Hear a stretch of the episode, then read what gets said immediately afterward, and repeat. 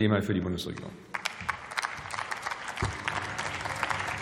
Sehr geehrter Herr Präsident, liebe Kolleginnen und Kollegen! Ja, die Zeit drängt. Das ist richtig beschrieben. Und auch richtig beschrieben ist, dass es vermutlich kaum ein Thema gibt, was alle Menschen so betrifft und beschäftigt und umtreibt und auch teilweise besorgt, äh, nämlich die Frage, ob sie eine gute Pflege erwarten können. Und auch viele von Ihnen und von uns kennen diese Sorge, wenn die eigenen Eltern oder Großeltern, Angehörigen gebrechlicher werden, Hilfe brauchen und teilweise ihre eigenen vier Wände verlassen müssen und in eine Pflegeeinrichtung ziehen. Und übrigens genauso sehen wir jeden Tag, wie schnell auch Menschen etwas passieren kann, die mitten im Leben stehen, zum Beispiel durch einen Unfall oder Schlaganfall oder Herzinfarkt.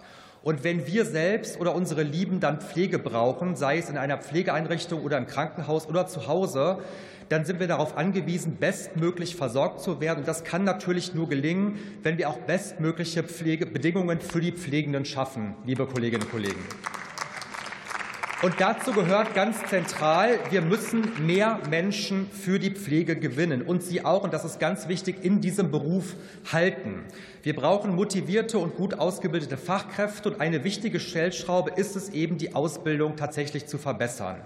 Mit der hochschulischen Pflegeausbildung, das hat die Kollegin Zollner beschrieben, haben wir schon einen entscheidenden Schritt für die weitere Professionalisierung des Berufes gemacht. Aber die Hälfte der Studienplätze bleibt unbesetzt derzeit. Und auch, nicht nur, aber auch, weil das Studium anders als die Ausbildung eben nicht bezahlt wird. Und genau das werden wir jetzt ändern mit dem vorliegenden Gesetzentwurf.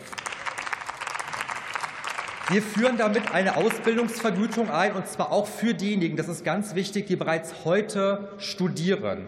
Und das ist natürlich ein Meilenstein, der die akademische Pflegeausbildung weiter aufwertet, weil wir können uns als Gesellschaft einfach nicht mehr leisten, dass junge Menschen aus Kostengründen sich gegen ein solches Studium entscheiden. Wir brauchen jedes Talent, jeden Mensch, der sich für diesen Beruf interessiert. Und das ist unsere Aufgabe, das auch durch gute Bedingungen sicherzustellen.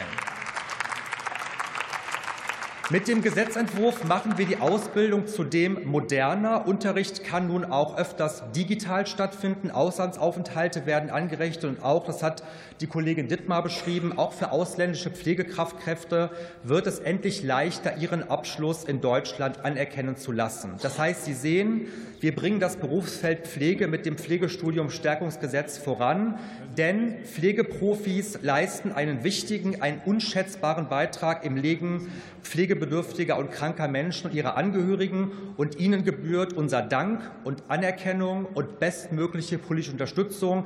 Deswegen freue ich mich auf die Beratung. Ich bin mir sehr, sehr sicher, dass das Parlament diesen Gesetzentwurf auch noch besser machen wird. Vielen Dank für Ihre Aufmerksamkeit.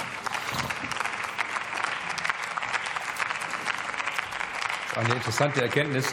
Vielen Dank, Herr Staatssekretär. Nächster Redner ist der Kollege Martin Sichert, AfD-Fraktion.